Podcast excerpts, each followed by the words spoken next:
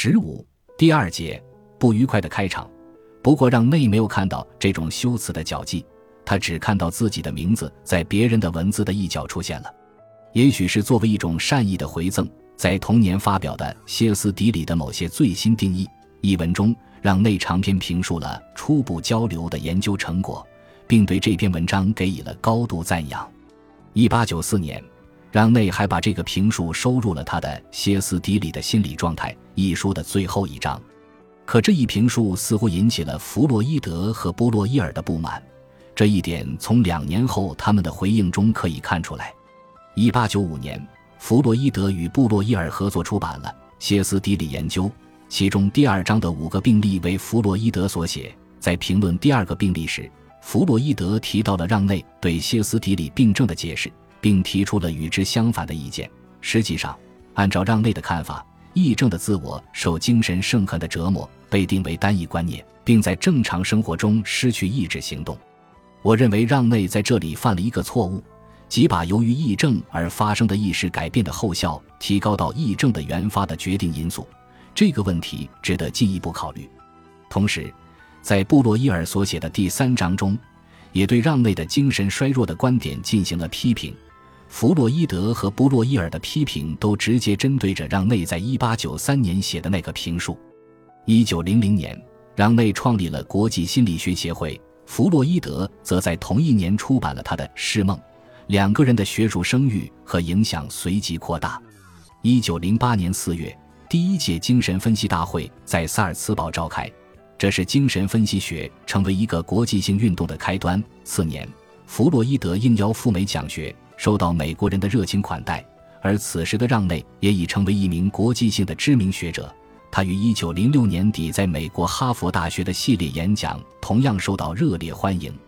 虽然这两个人在研究的领域和学术观点上有诸多重合之处，但他们之间似乎没有建立直接的联系。不过，隔空的对话时有发生，尤其弗洛伊德每当论及精神分析学创始期的历史时，似乎总是不能忘怀让内的存在。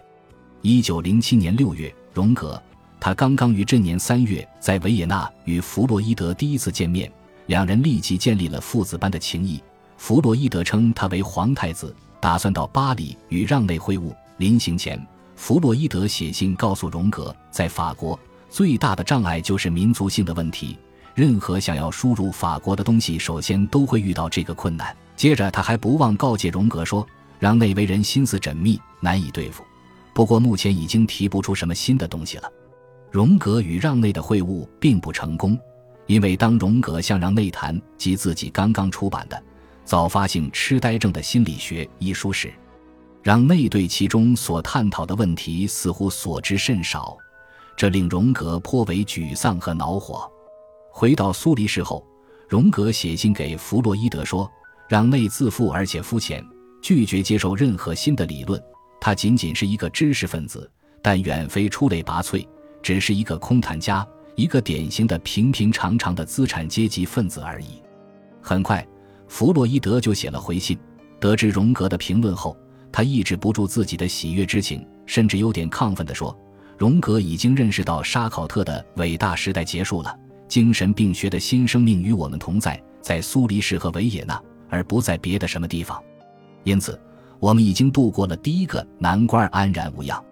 究竟是一个什么样的难关，居然会让对自己的理论那么自负的弗洛伊德有如许的压力？”令他在压力释放后，居然有劫后重生般的感觉呢？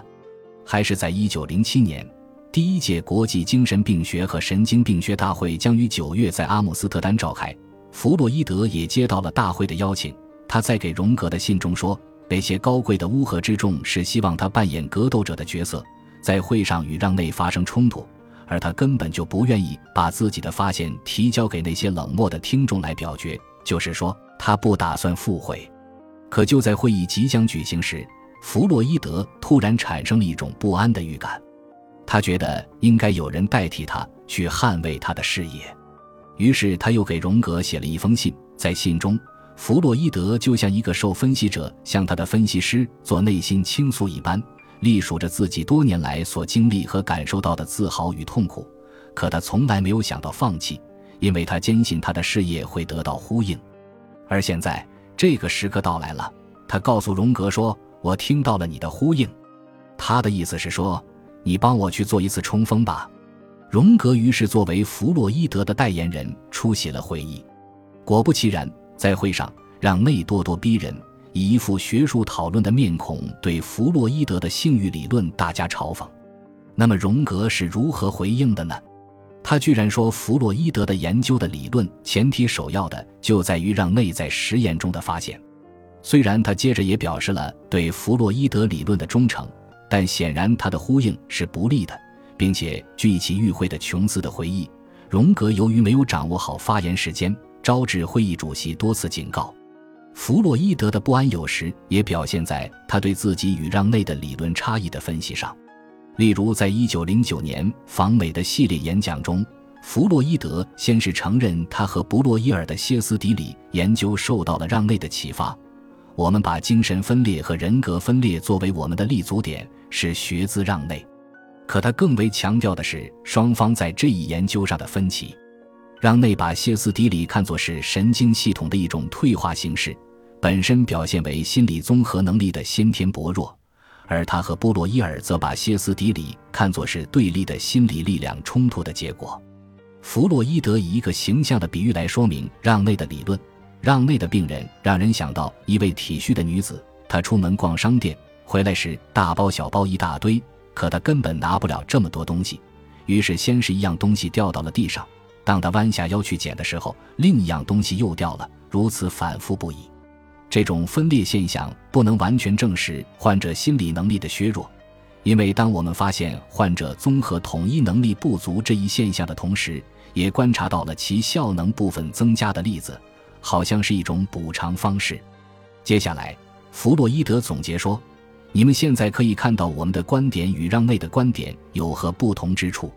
我们并不认为精神分裂是由心理器官某一部分缺乏综合能力所造成的。”我们从动力学角度来解释，即依据对立的心理力量的冲突来解决，把它看成是两个对抗的心理集合体积极斗争的结果。我们不能把弗洛伊德的这种对比视作是一种挑衅，可它的确显示了他内心深处有某种心理阴影存在。他对分歧的刻意强调，更像是潜意识里一种压抑机制在起作用，体现了他对某个理论缝合点的无意识抵抗。造成这一心理阴影的根源是什么？弗洛伊德自己未必清楚。其实他根本就不会承认这一阴影的存在。但让内的一次反击行为使弗洛伊德的潜意识露出了冰山一角。一九一三年八月，第十七届国际医学大会在伦敦召开，在精神病小组的一次讨论弗洛伊德精神分析学的研讨会上，让内做了一个批评性的发言。弗洛伊德本人并未出席这次会议，做出回击的是当时与弗洛伊德的关系已告破裂的荣格。让内的批评主要围绕着两点：第一，他宣称是他率先阐述了神经病的创伤性根源，而精神分析学不过是对那一基本概念的发展，甚至精神分析这个词也不过是他的心理分析的另一种说法；第二。他严厉地批评弗洛伊德对于梦的阐释方法及其有关神经病源自于性欲的理论，认为他们不过是弗洛伊德的主观臆想，并认为精神分析学是一个泛性论的形而上学的体系。对于让内在批评中所表现出的这一激烈态度，弗洛伊德的忠实信徒以及他的传记作者欧内斯特·琼斯认为是出于一种嫉妒，因为让内觉得弗洛伊德的声誉已经超过了自己。而对让内身怀敬意的历史学家艾伦伯格则评论说，在那一环境中，让内似乎偏离了他在科学讨论中惯有的温和态度。习惯上，他总是极其谨慎地列举他的材料，对他的前辈给予应有的评价，哪怕是在微小的细节上。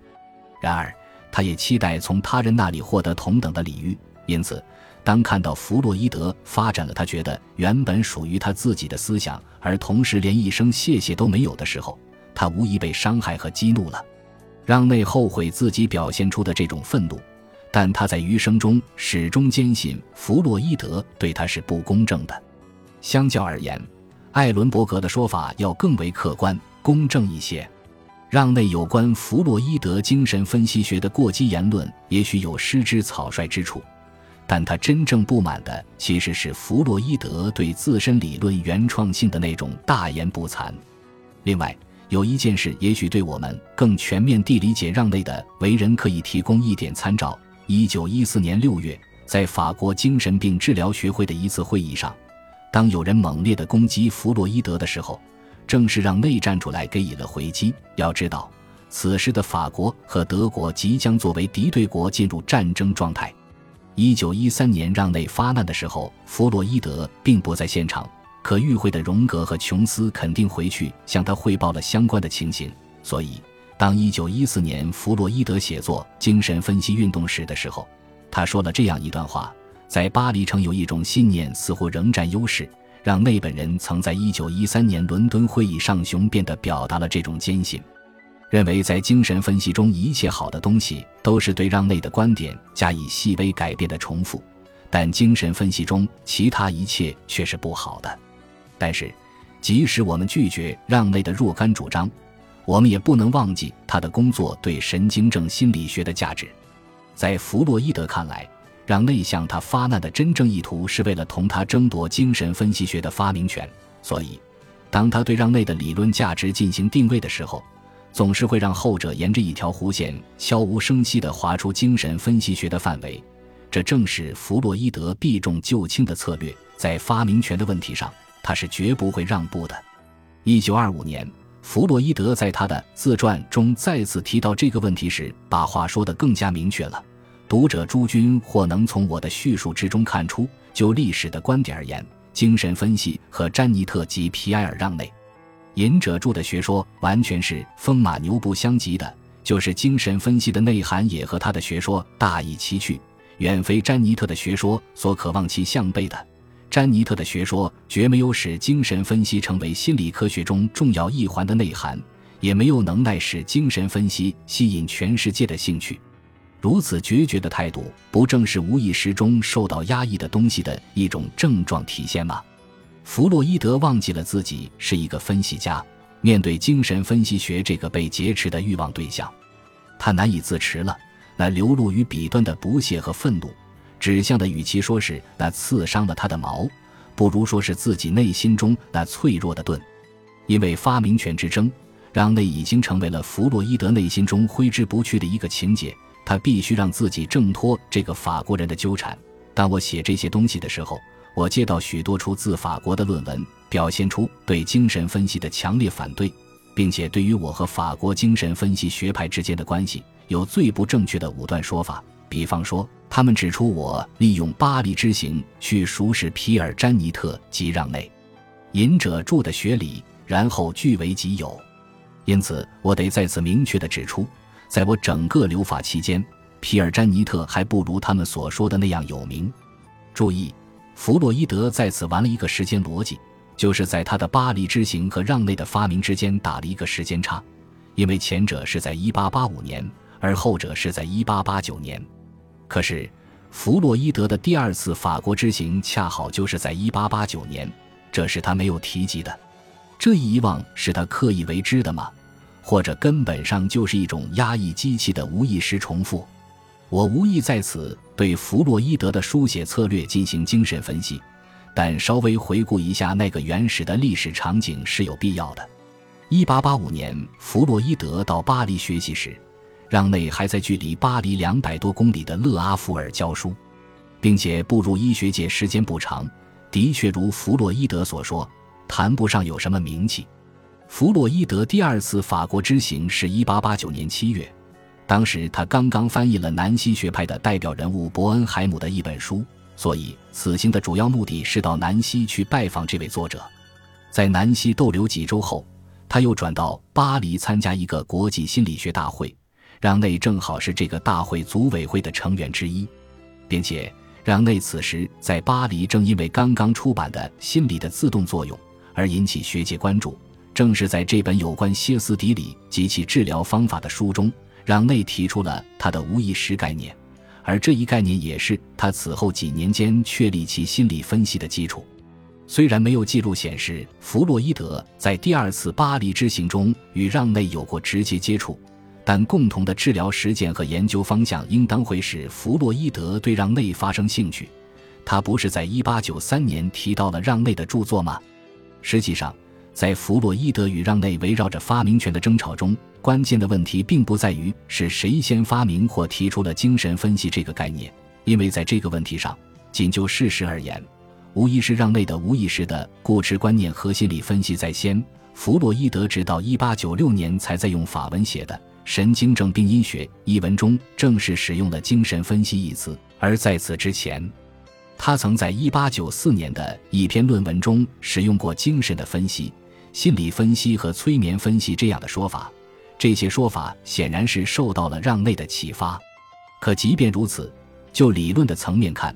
正如弗洛伊德正确的指出的。他的精神分析学与让内的心理分析，无论是在精神旨趣上，还是在理论的结构形态上，皆有根本的不同。因此，让内说弗洛伊德的精神分析学不过是他的心理分析的改头换面，这显然失之武断。可弗洛伊德呢？真的如他自己所说，让内的心理分析对他毫无启示吗？他究竟多大程度上受到了让内的影响？对于这一点。我们已经无从考证，但比较一下两种理论之间的相似点，我们也许会发现某些踪迹。艾伦伯格在《无意识的发现》中对两者有一个相对完整的比较。在歇斯底里研究中，甚至包括在术语使用的方面，让内对弗洛伊德的影响是显而易见的。弗洛伊德使用了让内的精神痛苦和心理分析这些词。在一八九六年。弗洛伊德称他的体系为精神分析，以区别于让内的心理分析。他还开始强调他的思想与让内的思想之间的不同。在这么做的时候，弗洛伊德对让内的概念做出了歪曲的描述，认为让内的歇斯底里理论是基于退化的概念。实际上，在区分部分构成性因素与精神创伤的时候，让内教导说，歇斯底里乃是源自两者的相互作用。而这恰恰是弗洛伊德后来所说的补偿系列。弗洛伊德强调压抑在歇斯底里症状的病因中的作用，但忽视了让内理论中的意识领域的狭窄化。让内争辩说，弗洛伊德所说的压抑其实就是我所说的意识领域的狭窄化。而值得注意的是，这两个概念都可追溯到赫尔巴特，因为后者把这两者看作是同一现象的两个方面。弗洛伊德还批评让内把歇斯底里的根源说成是综合功能的虚弱。然而，精神分析学后来以自我的虚弱之名，采用了一个类似的概念。让内从研究下意识现象转向研究心理紧张，也预示了精神分析学从深度心理学转向自我心理学。让内的现实功能到精神分析学那里变成了现实原则。至于精神分析的技术，让内在蒂女士的病例中使用的自动谈话的技术与弗洛伊德的自由联想的方法之间也有某种相似。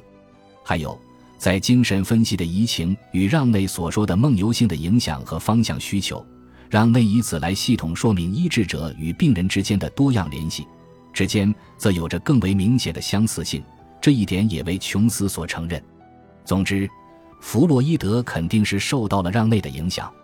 但由此认为让内更应当享受精神分析学的创始人的特权，也肯定是过分的。因为从根本上说，让内的理论仍属于19世纪的精神病学的传统，他对于人的心理构成或人格结构的理解仍是启蒙主义的，是基于一种自我统一性的思想。而弗洛伊德创造的是一个属于20世纪的新体系，他的心理构成和人格结构的理论所勾画的乃是一个分裂的主体的图像。因此，对于弗洛伊德在发明权问题上的这种较真，我们所能给出的一种解释就是，这个问题肯定是触动了他无意识中的某个难以向外人道说的真实。用拉康的话来说，